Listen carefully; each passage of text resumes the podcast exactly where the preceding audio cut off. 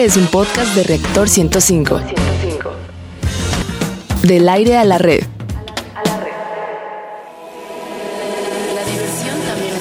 La diversión también es conocimiento.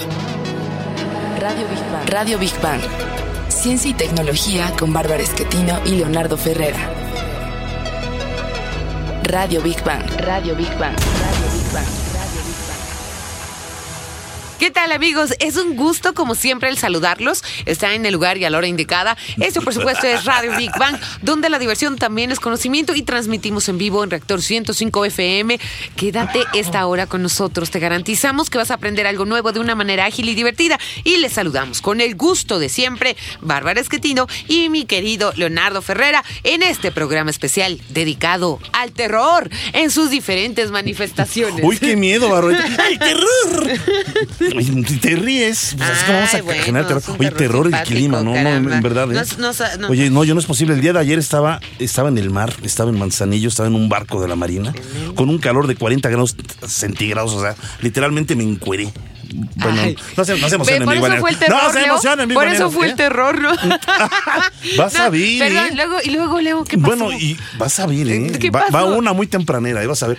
¿Qué? Y no nada, pues de repente regreso y ¿Qué un frío es- pasa? y un frío espantosísimo. o Pues sea. sí, se nos está enfermando Ese es el y terror. le está dando terror A enfermarse. ver, Bárbara, la voz y sonrisa más hermosa Hombre, del oeste muchas radiofónico. gracias. Ay, sí, muchas gracias, Van, que me hables feito. ¿Qué? Queridos bigbanianos, qué gusto saludarlos. ¿Cuál es el menú de hoy, Barbarita? En nuestra sección Exploradores del Infinito hablaremos de lo que no te dicen antes de volverte astronauta y puede causarte terror. ¿La altura? ¿No? Bueno, entre otras cosas, no sé. ¿No? En la sección Gigante Azul te platicaremos de otro suceso natural que de, desa- de desatarse sería de proporciones dantescas. Nos referimos al Big One, terror en la Tierra. En nuestra sección Materia Gris es lógico que en esta fecha se hable de sangre y vísceras, pero hay una excelente alternativa para que no te asusten. Al contrario, te llenen de esperanza. Te diremos más adelante de qué se trata. En la sección Construyendo Puentes hablaremos de algunos de los seres más espeluznantes que abundan en el cine, el teatro y la literatura, los cuales están inspirados en hombres de carne y de hueso. Y para cerrar, como siempre, bien y de buenas en nuestra sección Divulgando Humor, te platicaremos por qué dentro del mundo del terror, desde hace algunos años, son las estrellas number one. Nos referimos a los zombies. Bueno, ya, no se espanten, bigbanianos. Mejor sube a tu radio y vamos a nuestra primera sección. Exploradores del infinito.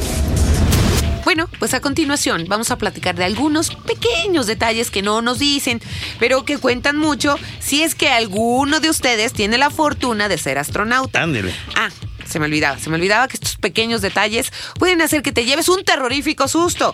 ¿Qué les parece si comenzamos con la electricidad estática? Bueno, van ustedes, ustedes a decir, ¿y eso qué? Pues qué terror me va a causar, ¿no? Bueno, les A voy a explicar. Si es eh, alguno de ustedes está confundiéndose, le voy a explicar más o menos en términos reales qué es. Cuando pasamos un globito por nuestra cabeza, ¿no? Y que se este que lo podemos pegar a la pared, ¿no? Que se nos paran los- las greñas. o este o también cuando das toques, este a un auto te da toques a otra persona, etcétera. A Eso- veces al saludar a una persona, Exacto, ¡fúmale! exacto. Toque eléctrico. Esa es la y el clásico volver a esa persona y, ay, hola. Exacto. hola. Bueno, aquí no nos da miedo, pero que sí, ¿qué Oye, pasa pero, pero hay, hay gente eléctrica, hay gente eléctrica, Sí, me consta. Muy corriente, muy corriente. Muy, bueno, no sé si, bueno, hay unos corrientes, hay otros eléctricos. Pero bueno, Bueno. queridos bigbanianos, esto en el espacio, si les llegase a suceder, puede desencadenar una catástrofe. A ver, ¿pero por qué? Bueno, pues el ambiente seco propicia la electricidad, la cual es extremadamente peligrosa en una nave espacial.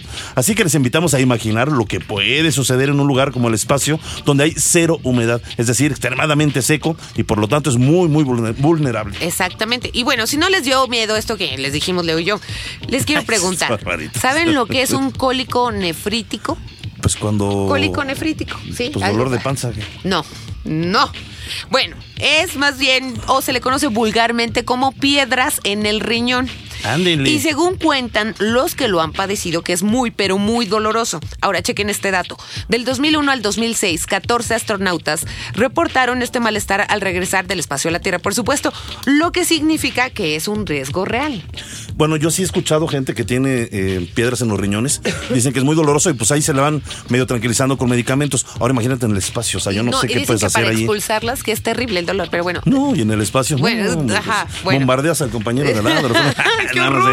A ver, pero ¿por qué le sucede esto? Bueno, ya les hemos platicado que los astronautas pierden densidad ósea por la falta de gravedad. Dicho calcio se elimina a través de la orina. Y para colmo, en el espacio también se altera el pH de la orina, lo cual contribuye a la formación de piedras en el riñón. A ver, sumen este problema que los astronautas pueden beber líquidos e ir al baño pocas veces. Así que todo esto hace que se den las condiciones propicias para desarrollar este mal. Y vamos a escuchar más información en voz de Rogelio Castro. La caída de las uñas le ha sucedido a todos los astronautas que han ido y regresado al espacio. Esto sucede por la enorme presión a la que se someten sus manos cuando colocan sus guantes especiales. Esto les provoca la falta de circulación sanguínea, lo cual produce a su vez que sus uñas se vuelvan putrefactas y dolorosamente inútiles, haciendo que tarde o temprano las uñas se acaben separando de la piel del dedo. Cabe señalar que más de 22 astronautas se han quejado de este doloroso paso necesario para ser parte de la conquista espacial. Big Bang.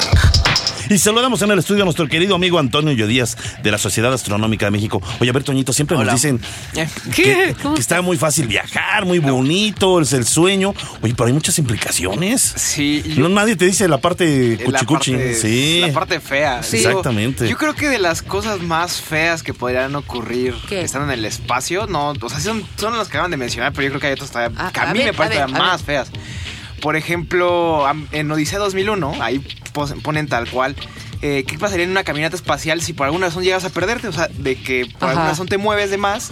Como no hay como hay inercia en el espacio, técnicamente no puedes regresar. O sea, Ajá. No hay una estás brújula, ¿no? Claro. Y así te va yendo poco a poco. Como loquito, Y ahí te ya vas. Ya no Cierto. puedes regresar, no hay impulso, no hay forma de que Sí, puedas es regresar. cierto, si te qué vas terror. Poco a poco a poco. ¿Y qué, Forrest cómo se muere? una- perdón, pero Ajá. un Ah. astronauta se muere con el tiempo de estar Imaginemos flotando. si fuera eso, se moriría hasta que se le acabe el oxígeno. Pero sería una muerte un poco lenta Horrible. y dolorosa. Porque Sí. primero Te- se el oxígeno, Ah. la presión lo iría Sí, presionando claro, poco a poco y hasta que. O sea, tardaría en morir. O sea, él sabría que va a morir, pero tardaría en morir. Qué horror, eso está horrible, horrible. Pero a ver, a ver, yo digo sin ser otras. trágicos, para mí lo más difícil, a mí, para mí, Ajá. y no se espanten ni se alarmen, pues sería que no hubiera, ¿Qué? pues, acción. Estás loco, eso no te mata. No, O sea, bueno, no sé, o sea, pues tantos meses en el espacio, pues, ¿qué, qué debe, debe ser. No, no, pero no te mata, no seas payaso, Leo. No, O no, sea, no, no, yo no siento que te mate. ¿Es doloroso? Es- no, eh, eh, al corazón sí. es- bueno, no sé. O sea, oye, ¿por quieres amar? ¿Quieres amar a un astronauta? Bueno, no puedes. Ay, ya, un Digo, astronauta también- sabe a por lo que ejemplo, le también tira. creo que un incendio, como estás mencionando, Ajá. por la electricidad, es, Exacto. podría ser también peligroso. O sea, Sí.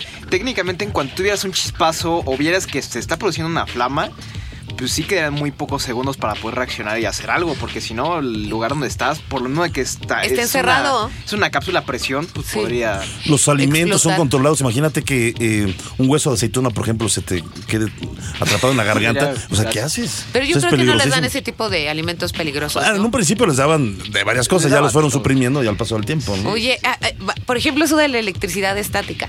El cuerpo humano pues tiene agua, ¿no? Tiene humedad, cierta humedad y te- la necesitamos para vivir. Entonces, ¿hay algo, no sabes si hay algo que más o menos controle el ambiente? Porque si es muy seco o... No, o- pues eso es- mm, no es tan, eh, tan probable, pero no, no hay Sí. como tanta forma. Digo, somos, técnicamente también somos como una resistencia eléctrica. O sea, naturalmente somos una resistencia eléctrica, entonces. Uy. Oye, ¿y, y qué, qué otro peligro para ti? Por ejemplo, tal vez que estén, imagínense tal vez el lanzamiento de un cohete espacial y Sí. por alguna razón como el Columbia. Que explota. A- a en mí me espacio. causó terror esa imagen, ¿eh? De hecho, Pues es que la vieron millones de Sí, personas. o sea. sí. seguramente muchas personas que estaban ahí calificando para. Porque había reclutamiento para Sí, ser astronautas. sí. Entonces, para la ISS seguramente desertaron con Sí. algo. Pues sí, deben haber. Dicho, no, yo no. Yo no voy. Sí, yo, no, no, paso, sin ver. Zafo, zafo. Voy por cigarros y regreso. Cálmate tú. ¿No? No, no Sí, en realidad pueden ser muchas cosas Sí. que pueden Ah, causarte. oye, está- oye, Toñito, fíjate, te quería comentar, hay muchas personas que nos están eh, pidiendo localizarte. Danos, por favor, de nueva cuenta tu dirección Eh, este, tienes electrónica. pegue, Toñito. No, es ¿Ves cómo no puedes ir al, espacio? Para pláticas y eso. Ah, O sea, claro. No, Eh, pláticas amorosas no, para pláticas. bueno. Ok. Eh, en Facebook me pueden encontrar como Antonio Yedías. Eh, y en Facebook pueden encontrar a la sociedad como Sociedad Astronómica de México. Y ahí te pueden encontrar si piden referencias por ti. Sí, sí. Ok, tráiganme el güero, por favor. Sí, ¿no? ahí. Ok, muy bien, Oye, Toñito. ¿tu monstruo favorito? Ahorita que estamos en épocas de Monstruo monstruos. Frankenstein. Frankenstein, Sí. en verdad. Sí, Frankenstein. ¿Y cuál te cae gordo de esos monstruos? De los que hay. De los que existen así. Ajá. De. mm, no, no sé. No, no, no me cae mal ninguno. Ah, ¿sí? Mis favoritos es como Frankenstein y el chupacabra. Y el chupacabra. Chupacabras, Ok, muy bien. ¿qué es eso, Muy bien, muy bien, Toño. Pues muchas gracias. Gracias, Toñito, ¿no? Bueno, vamos ahora a nuestra siguiente sección. Gigante azul. Bueno, pues agárrense, mis queridos Big Banianos, porque de lo que vamos a hablar a continuación no es de un simple temblor, es del padre de todos los temblores. El Big One. ¿Sabían que hay una zona sensible en California que registra alrededor de 10.000 temblores al año? Afortunadamente, la mayoría imperceptibles. Pero, ¿qué me dirían si en una sola franja de California se produjera una enorme cantidad de sismos y uno tras de otro? Pues fíjense este dato. A finales de septiembre y los primeros días de octubre se registraron en esta zona de California que tú comentas más de 200 sismos en Salton Sea, un lago en el extremo sur de California, en el valle de Coachella. ¿Ahí donde son los la- conciertos? Sí. Pues no vayan. Bueno, mala publicidad, hombre. ya. Bueno, ya muy cerca de la frontera con México. Y este suceso activó los focos rojos de alerta entre los investigadores. Bueno, pues la zona de Salton Sea está al final de la falla de San Andrés. Como dato extra de los temblores que se dieron por esos días, tres superaron la magnitud 4. Esta fue una de las noticias más aterradoras que vivió la población de California el 27 de septiembre de este año. Así, tanto así que la Oficina de Emergencias del Gobernador de California pedía a sus habitantes e instituciones públicas que estuvieran alerta ante la elevada posibilidad de que ocurriera un gran terremoto. Cabe aclarar, Big Banianos, que se está esperando, ustedes ya lo han escuchado, desde hace mucho tiempo y aún no sucede este gran, gran temblor que tanto afectará en esa parte de Estados Unidos como a México. Vamos a escuchar más información en nuestra siguiente cápsula. El director del Centro Sísmico del Sur de California, Thomas Jordan, a mediados de año informó durante la Conferencia Sísmica Nacional de Long Beach, California, que la falla de San Andrés está cargada y lista para usarse. Jordan recordó que la última vez que esa falla generó un gran sismo fue en 1857, cuya magnitud se piensa que fue de 7.9 en la escala de Richter. Agregó que según el análisis de las placas tectónicas, cada 100 años, estas se separan 4.8 metros, gracias a las sacudidas sísmicas que liberan parte del estrés al que están sometidas. En el caso de San Andrés, la falla ha ido acumulando tensión durante más de un siglo, y la tensión que se acumula es cada vez mayor, según la información recabada por el periódico Los Angeles Times. Big Bang. Y saludamos a nuestro querido eh, biólogo Isaí Domínguez de la Conavio. ¿Cómo estás, Isaí? Hola, ¿cómo están? Buenos días. Buenos días. Oye, aquí andamos espantando de más, no lo sé, tocinos, a los bigbanianos con esto de la falla de San Andrés, pero muchas veces se ha comentado y, y pues de que la falla está, ahí está, ¿no? Sí, sí, sí, sí, esta es una falla ya geológica. Este tiene más o menos, empezó unos 60 millones de años a crearse esta falla. Wow. Wow. Sí, entonces, bueno, pues ha afectado, como tú ya dices, ¿no? Ha afectado toda esta, par- toda esta parte de California y Baja California, con temblores, temblores continuos, pero pequeños, ¿no? Casi a veces imperceptibles. Ajá. Yo estuve viviendo bastante tiempo en La Paz, Baja California, y era a cada rato temblorcitos, temblorcitos o microtemblores, ¿no? Que les des. Pero pues bueno, es parte de este proceso de separación que va haciendo, porque bueno, esta falla se crea cuando eh, una antigua falla de 60 millones de años que se llamaba falla este, placa Farallón Ajá. desaparece y se junta la placa del Pacífico y la placa de Norteamérica se juntan y entonces bueno se crea la falla de San Andrés. Eh, yo he leído varias veces, incluso pues ya hay eh, fenómenos, no fenómenos, sino estudios matemáticos, ya con mucha precisión, de que qué sucedería, pues si viene este gran terremoto y, y- y sobre todo a, a- a largo plazo. Mo- obviamente, pues yo creo que ni siquiera viviremos, pero finalmente lo que hablan geólogos es que va a haber una separación de todo lo que es esta parte de California en Estados Unidos y obviamente pues todo lo que es eh, eh, la parte también de, de- de California, de las Baja California del lado mexicano. Ajá. Claro, sí, sí, sí, esa separación, digo, más o menos la separación del Golfo de Cali, bueno, de la, de la parte de Baja California, de la península, empezó como 12 millones.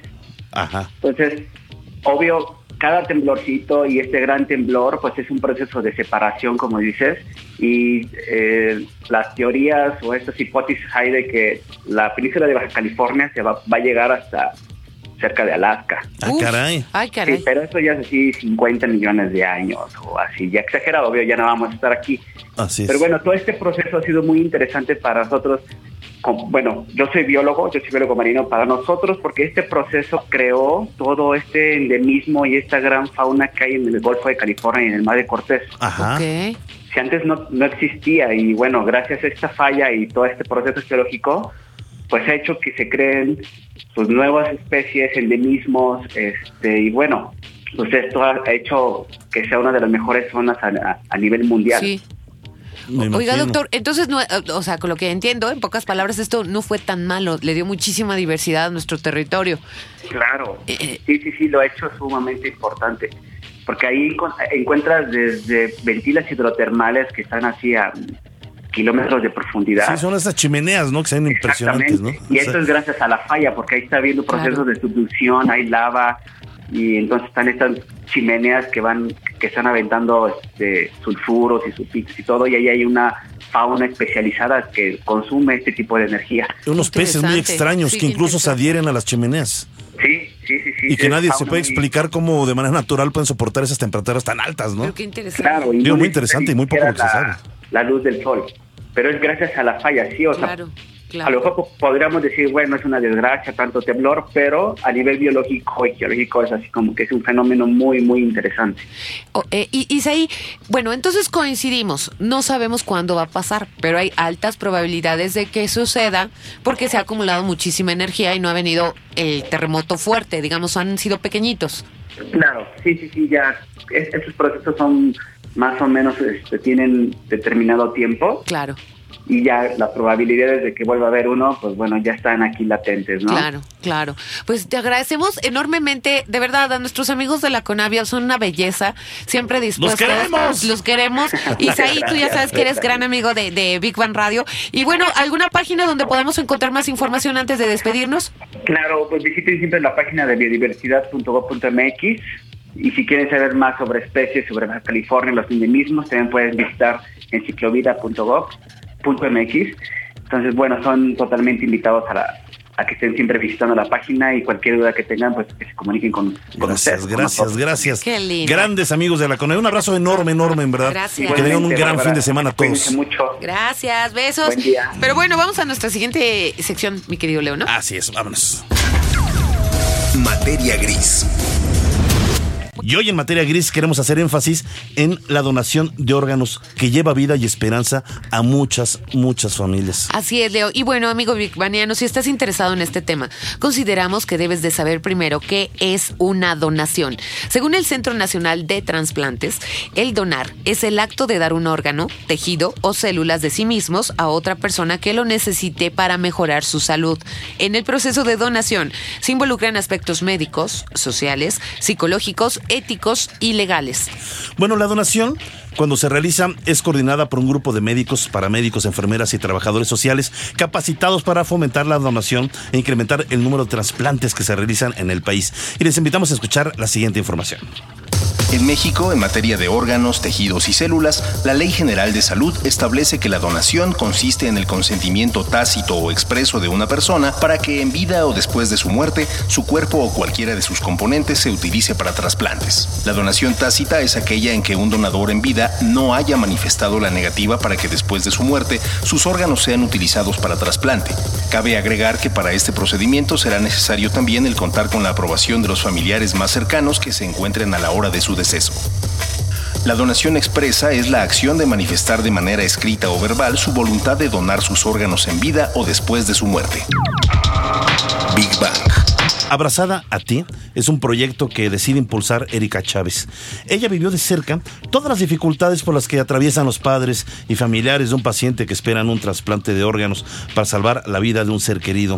En su caso, su hija mayor de nombre Renata. Por cierto, Renata, te mandamos, mandamos un abrazo saludo, enorme desde aquí. Ajá. Sabemos que estás escuchando a tu mamá, tu hermanita Valentina de tres años también. Un abrazo enorme y a tu esposo también, ¿verdad? Bueno, pues eh, ella, eh, Renata, la hija mayor, estaba en espera de, pues, un hígado. Y, y bueno, afortunadamente lo logró. Pero este proyecto, Abrazada a ti, tiene la finalidad de conformarse a futuro en una fundación. En la actualidad se realizan colectas de ropa, repartición de comida en hospitales pediátricos y constantemente se realizan campañas para incrementar la conciencia sobre la importancia de la donación de órganos. Y es bien importante, estamos muy contentos de tenerla aquí. Saludamos en el estudio a Erika Chávez. Erika, bienvenida, qué bueno que nos acompañas. Mamá bien luchona, ahorita nos Sí. está platicando. Es que en verdad, Y digo, las cuando fotos tiene y un todo, sí, sí, dice, sí, yo sí. no me dejo, yo no me dejo. Ajá. Y pues exactamente, pues ahí vas, mi querida Renata, pues gracias a la ayuda obviamente de tu mamá y de muchísima gente, ¿no? Tus familiares, evidentemente. Platícanos de la importancia de donar, por favor. Hola, buenos días. Yo soy Erika. Chávez, tengo Gracias. 25 años. Este, este proyecto de Abrazada a ti es hecho con el corazón. Sí, Este, es para hacer la mayor conciencia posible sobre la donación de órganos, la importancia y sobre todo que esto es real, ¿no? sí. O sea, es. los mitos que existen en la donación de órganos, pues sí hacen que la gente no quiera donar cuando su familiar fallece. Y pues desafortunadamente cuando sucede eso, los demás niños o, personas adultas que esperan un órgano, pues fallecen, ¿no? Sí. Yo me acuerdo que antes había mm, toda una campaña de tener una tarjetita de, donación de órganos. Finalmente, aquí hay que aclararlo y tú lo, sabrás mejor por este proceso que, has vivido, Erika. Ya no hace falta esa tarjetita, es decir, basta con que eh, uno lo quiera, es decir, en vida, y se lo comenta uno a los familiares. Y si llega el momento de que uno fallece, un accidente, eh, pues eh, que los familiares pueden hacer realidad la voluntad de la persona que falleció cuando estaba en vida de querer donar.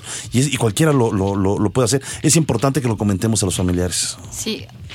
Lo, bueno, así es. Lo que sucede es que cuando tu familia, familiar fallece de muerte cerebral, el hospital en donde se encuentre, te preguntan. Claro. Entonces ahí está la clave, que tú aceptes para Así poder es. dar vida a más personas. Ahora, eh, y esto estamos hablando de, de- la mayor parte son adultos, ¿no? Pero para niños es más difícil conseguir un órgano. Sí. Sí. Sí, porque, bueno, el proceso es largo. En este caso, mi hija era una fibrosis hepática. A ella la mantuvimos con trasplantes de, perdón, con transfusiones, Sí. sangre y plaquetas. Entonces, si es difícil conseguir quien done sangre y plaquetas, pues un órgano, un órgano, es muchísimo claro. más difícil. Nos falta en verdad, eh, yo digo todavía mucha cultura en donación de órganos en México. Es que llevamos años, en verdad llevamos años eh, donde las autoridades hablan de que pues debemos de tener más cultura, pero me llama la atención cómo en países europeos hay ese, eh, es decir, creo que ya ni le preguntan a la gente, la gente va, se inscribe en algún programa social y están los nombres de todos los que quieren donar. O sea, muchísima gente quiere, quiere donar. No hay tantos pro- no hay tanto problema en, países europeos, sobre todo de, la parte del centro, eh, que, puedan donar, pero, pero en México somos, no sé, como que todavía muy reacios a, a- poder donar y hay que entender que pues damos vida finalmente, ¿no? Exactamente. Y estamos creando algo nuevo. Pero yo, yo también, aparte de esta problemática, sé que mucha gente está padeciendo a la espera, mucha gente viene de emergencia, ¿no? Se sale con sus niños, con sus familiares, llega sin nada a, los hospitales de, de, eh, que son gratuitos y que están días enteros, a veces sin los recursos, etcétera. ¿Tú qué has visto, Erika? Sí, la verdad es que buscan lugares donde quedarse. Sí. A veces llegan sin dinero, Sí. con toda la familia, pues queriendo salvar a, su es. hijo, ¿no? Sí. Entonces, este proyecto de Abrazada a ti, como ya lo vivimos de cerca, lo que hacemos ahora es, yo de primera mano contacto a las personas, ¿no? Así es. Yo me acerco y le digo, oye, ne- ¿qué necesitas? Y Sí. entonces hay gente que hasta llora, ¿no? Sí, claro. Pero esa es mi labor, esa es mi pasión, o sea, Sí. poner la, el medicamento, la ropa, todo lo que necesiten para que ellos se sientan un poco más cómodos para Sí, tratar un poco de sí, acercarles claro. una solución. Claro, Oye, claro. Mira, yo rápido he tenido la oportunidad de platicar eh, eh, con otros padres eh, eh, con hijos en situaciones similares. Eh, algunos de ellos se quejan a veces también de la burocracia Sí. en, en- en- en hacer los papelos para que el órgano pueda llegar rápido. El órgano eh, es un reloj de, de- de- es un tiempo, es un reloj de arena. Es decir, en cuanto se tiene el órgano de un cadáver eh, eh, eh, de una persona que recién murió, pues tiene que ser inmediata. Son pocas horas las que tienen y a veces ese proceso burocrático que creo que llega a trazar eh, o, a o se puede perder Sí. el órgano, ¿no? Sí, todo, todo, todo esto es un, son pasos a seguir. Primero es un protocolo. A tu hijo le hacen una serie de estudios durante varios meses para ver si es apto para la cirugía. Sí. De ahí este, te, te dicen si es apto o no es apto. entra a una lista de espera. Hay una lista de espera en el Senatra, que eso es, hay transparencia. Sí. Este, ahí puedes buscar a tu hijo, Sí. si está en esa lista. De ahí, si muere una persona y es compatible con, con Porque la además sangre tiene de que su ser hijo, compatible, ¿no? claro. Entonces, si es compatible, te llaman y te, en nuestro caso fue, Erika, aquí está el órgano para Renata, llegas pues corriendo, ¿no? O sea, la emoción, todo el sentimiento que es que va a volver a sí, nacer tu hijo. Sí, sí, claro. ¿El público dónde te puede encontrar, Erika? Estamos Inter- en Facebook como Abrazada a ti. Abrazada a ti. O Erika Chávez, en Twitter como Abrazada a ti. Muy bien. Muy bien. Y, y si la gente quiere donar algo, solamente se tiene que acercar a ti Sí. y, y tú los guías. Yo, en Facebook subo, por ejemplo, ¿no? El señor que necesita medicamento, Exacto. ropa, subo la imagen Ok. y a veces, si ellos no pueden, a mí me dan las cosas y los vemos afuera de algún hospital y les llevamos el medicamento, lo Qué que lindo. Eh, en verdad, felicidades. te admiro porque no solamente, gracias. obviamente, como buena mamá, eh, ves por tu, por tu hija Renata. O sea, de repente estás viendo por muchas otras familias que están en situaciones similares. En verdad te lo agradecemos Sí, y qué bueno que haya gente como corazón. tú, en verdad. Y esperemos que se acerquen muchos buenos corazones a ti y que hagamos una gran cadena de favores y de ayuda. Y mi querida Renata, si nos estás escuchando, todas las buenas Sí, vibras para ti. te va a ir muy bien, vas a salir adelante, vas a ver. Sí. Es más, cuando te sientes un poquito mejor, hasta te invitamos aquí para que vengas a cabina. Sí, sí. Sale y te damos un sí, regalito sí. por acá. Sí, muchas gracias, Abrazo. mucha suerte, Gracias. Y bueno, Gracias. vamos a nuestra siguiente sección. Venga, venga. Construyendo puentes. Este, bueno, pues es un especial de terror big Baniano. Y estarás de acuerdo que el cine, el teatro y la literatura nos han brindado a través del tiempo muchas historias que nos entretienen y a la vez nos aterrorizan.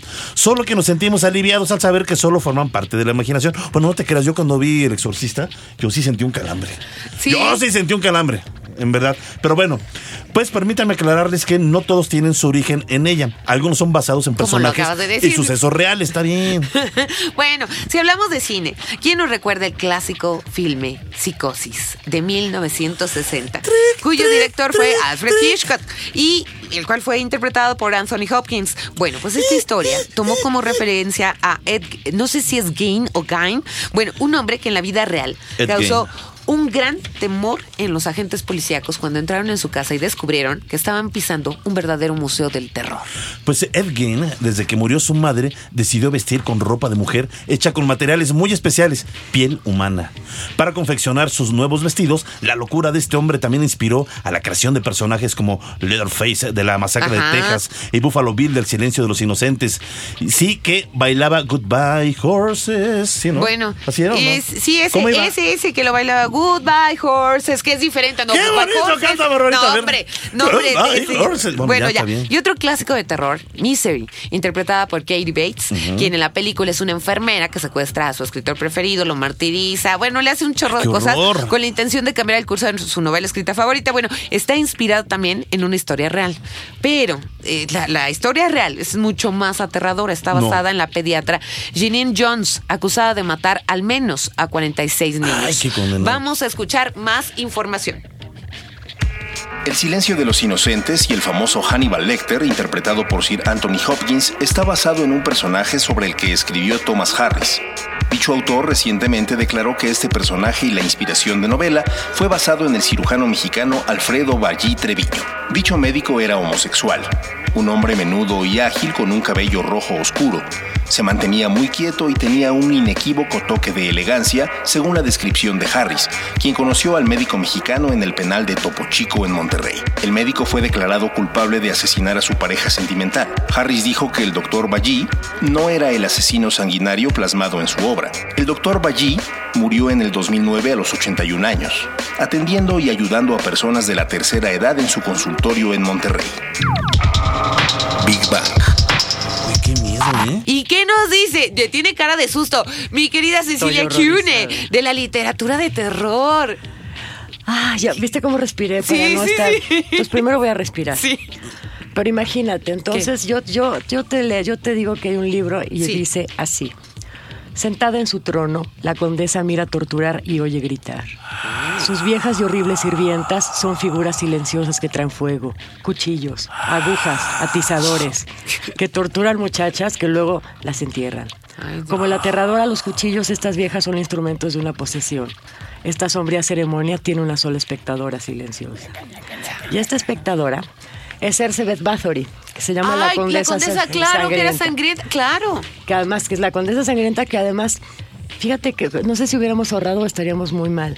La Condesa Sangrienta. tratamientos de belleza. Sí, el tratamiento de belleza era sangre Sí. de jóvenes hermosas. Sí, Bueno, sí, sí, para ponerse ya Para más ponerse más Y sí bella. le servía, porque yo la veía igual de federal, ¿no? Pues yo, mira, en unos, en unos cuadros se Vas a ver, va a venir a jalarte las patrullas. Pero la mira, esta Federal. condesa sangrienta sí, sí es real. Sí. Nació en el ¿Ah, siglo real? XVII. Sí. Qué susto. En el castillo de los Cárpatos le, le hace la antigua Transilvania. Ah, lo dije claro. bonito. O sea, ya lo llevaba, ¿no? No, ya, lo llevaba en sí. Claro. Entonces, se supone que tenía su afición a secuestrar y es una de las asesinas seriales más tremenda de la historia. y tiene un libro. Caray. A ver, ¿cuál es? Se llama La Condesa Sangrienta y es de Alejandra Pizarnik. Ok. Además, el libro es muy hermoso porque tiene unas ilustraciones que te puedes suicidar de la belleza. ¿En serio en son bellas o sangrientas? No, no, no, son de un, de un ilustrador muy... Tiene así la sangre, pero bien, o sea. Sí, bonita, No, ¿no? es gore, elegante, no ¿no? es gore, sino aterradora. ¿Te Exacto, gustó? exacto, sí me gustó. Ok, entonces tenemos a esa, que además, bueno, tenemos esa. Y tenemos otro libro, que es este, basado en ella, que se llama La historiadora. La historiadora, ¿ok? ¿Alguien ya ha oído hablar de ese libro? No, no, no, no. La historiadora, en inglés se llama The Historian, es la primera novela que escribió Elizabeth Kostova. Está publicada en inglés y fíjate cuando la publicó, este, el Código da Vinci mu- vendió casi lo mismo que el Código da Vinci. Y es la historia, es la historia, está basado en hechos reales y hechos... Está basado en la condesa, está haciendo la historia de la condesa sangrienta. Claro, como novelísticamente. como ¿no? novelísticamente. Entonces se va del pasado al futuro. Está muy bien hecha. Qué interesante. Está como para leerla. El fin de semana sigue haciendo ese frío. Sí. Tres cobijas arriba. Sí, aparte La historiadora. vienen estos días medio, fuertes, ¿no? Ok, esa es la segunda. Entonces, Ajá. esta tenemos la historiadora, tenemos la condesa sangrienta y también tenemos, como no, Vlad el empalador. Uy, Vlad. no. El- Vlad el empalador es el verdadero Drácula. Sí, ¿En claro. verdad? En verdad. Claro que sí. Empalador, que es que da un palazo aquí. No, Este, pues mm, empaledaba a Que sus agarra, víctimas. que en un palo, me les meten un palo a sus víctimas como paleta Ajá. y los deja ahí colgados. Pero decían que era como una estrategia de guerra, ¿no? ¿Un Digo, palo ahí? Allí. o No. sea, no, sí, claro, Sí, pues claro. eso, eso es No, un yo como salchicha paso Sí, sin leer, ¿no? y No, no, bueno, no. no es que quieras, o Como sea, me fueran a asar como Bill Salchicha. Entonces, Ok. uno. Bueno, entonces tenemos de este libro, tenemos. Te digo, es una saga, nos podemos Sí. pasar de aquí al miércoles. Sí. Se llama Los Drácula, Vlad Tepes, el empalador y sus antepasados. Qué interesante. Este libro lo podemos comprar. A mí el que más me gusta es La Condesa Sangrienta, pero en estos también. Este es, es de Ralph Peter Martin, el Sí. Y ya si se ponen fresas, pueden ponerse a leer otra vuelta de tuerca, que es de Henry James, que ese no tiene nada, nada más que cada vez que pasas una página dices, ay Dios, ay Dios, ¿qué va a pasar? Ay, se llama Otra Vuelta de Tuerca. Qué maravilloso. Y no. eso ya cuando acaben con la condesa, digo, me voy a alivianar. A ver, échense a ver, ese. A mí me daba miedo este eh, el exorcista. Pero ahora con el empalador No, ya no, me da más no, miedo. no, no tienes una idea. Yo prefiero que se me aparezca la mamá de Mira, la ni digas porque se te va a aparecer. mujer del exorcista. No, mira, des- No, no, no, no, no. después del empalador, Drácula no, es como no. los locos Adams, o sea, tú tranquilo. No, Sí. no, no, no, yo Oye, sí corro. a, a ver si estás de acuerdo. Vamos a cerrar la sección eh, construyendo puentes con algunos de los libros de terror más leídos de todos los tiempos. ¿No es así, mi querido Así Leo? es. Bueno, ahí te van. Cuentos completos de Edgar Allan Poe. Ajá. Drácula de Bram Stoker, digo, obviamente. El exorcista de William Peter Blatty, digo, obviamente. Ayúdame, nunca he podido pronunciar esto, mi querida Ceci. Los Dímelo. mitos de Cthulhu. Es, tienes que decir los mitos de Cthulhu. Ah, Cthulhu. Es que no hablas idioma Cthulhu. Cthulhu. Sí, bueno, yo sí lo leí. La verdad lo que me pareció fue alucinante, no me dio tanto miedo. A mí nada me más pareció como espacial, Sí, como sí. de H.P. Lovecraft, Exacto. la leyenda Sleepy Hollow de Irving Washington, Frankenstein de Mary Shelley y el extraño caso de Dr. Jekyll y Mr. Hyde de Stevenson. Y bueno, pues antes de ir a divulgando, ah, no, vamos a divulgando humor, ¿verdad? Y después leemos a nuestros Rapidísimo, nada más, bigbanianos. ¿dónde te encuentra el público, mi querida sección? Me encuentran en la página de Radio México, me encuentran en el periódico El Economista todos los lunes. Ay, bueno, eres una y me encuentran en mi Facebook con mi nombre completo, Cecilia Curepe Invert. Gracias. Facebook. Es K-U-H, no la H antes de la U, eso es muy importante. Gracias, te queremos mucho. Muchas gracias también. por tus No te conocimientos, vayas, por estar no, aquí. de aquí me voy a quedar. Vamos a de última sección. Adelante, por favor. Divulgando humor. La reflexión siguiente que les quiero comentar es para todos, para todos ustedes que nos escuchan. ¿Quién de ustedes no ha sentido que llega al trabajo o a la escuela en automático?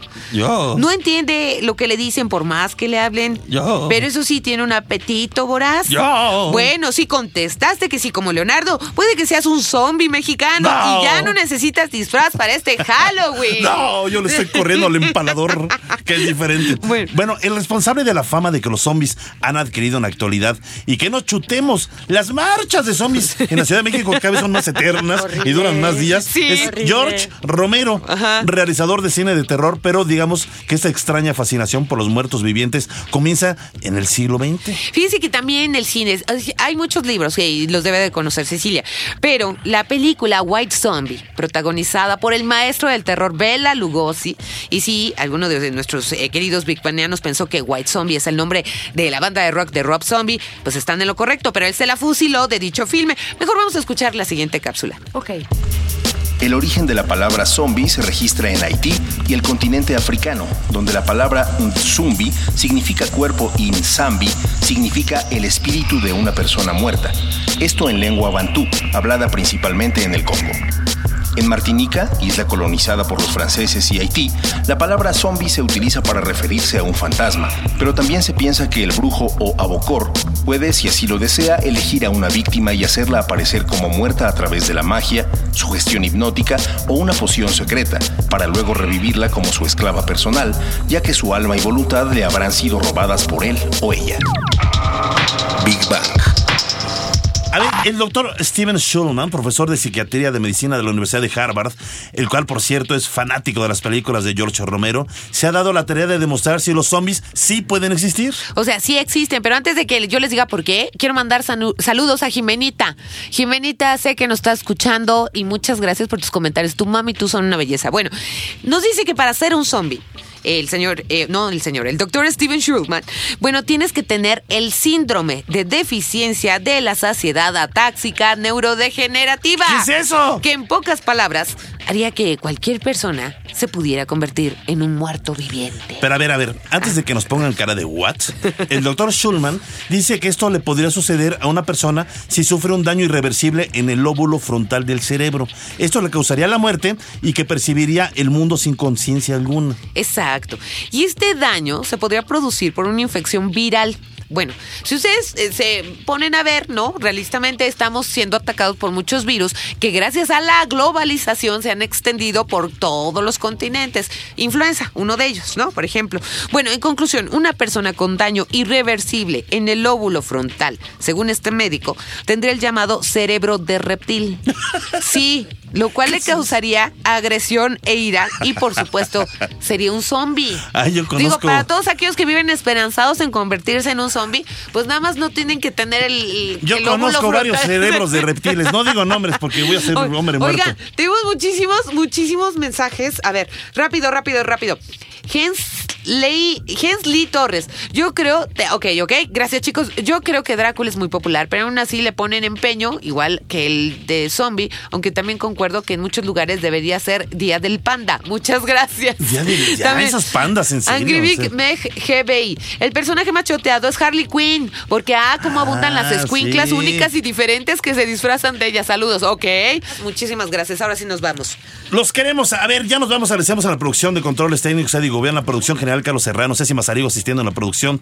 En redes sociales, a Gaby Chulín en la locución de las cápsulas, Rogelio Castro y a todos nuestros investigadores y científicos que amablemente participan con nosotros en cada emisión. Y recuerden, queridos Big Banianos, sin ustedes este programa tampoco sería posible. Estuvo terrorífico y gracias por estar con nosotros. Nos despedimos de ustedes. Ceci, muchas gracias. Eh, Bárbara Esquetino y Leonardo Ferrera. Hasta la próxima semana en punto a las 11 de la mañana. Esto es Big Bang Radio, donde la diversión también es conocimiento. Tengan cuidado esta noche con el empalador. Ok, ya. Y el Yo sí corro, vampiro. yo sí corro. ¡Los queremos! ¡Adiós, Adiós, bye. La diversión también es conocimiento. La diversión también es conocimiento. Radio Big Bang. Radio Big Bang. Ciencia y tecnología con Bárbara Esquetino y Leonardo Ferrera. Radio Big Bang. Radio Big Bang. Radio Big Bang.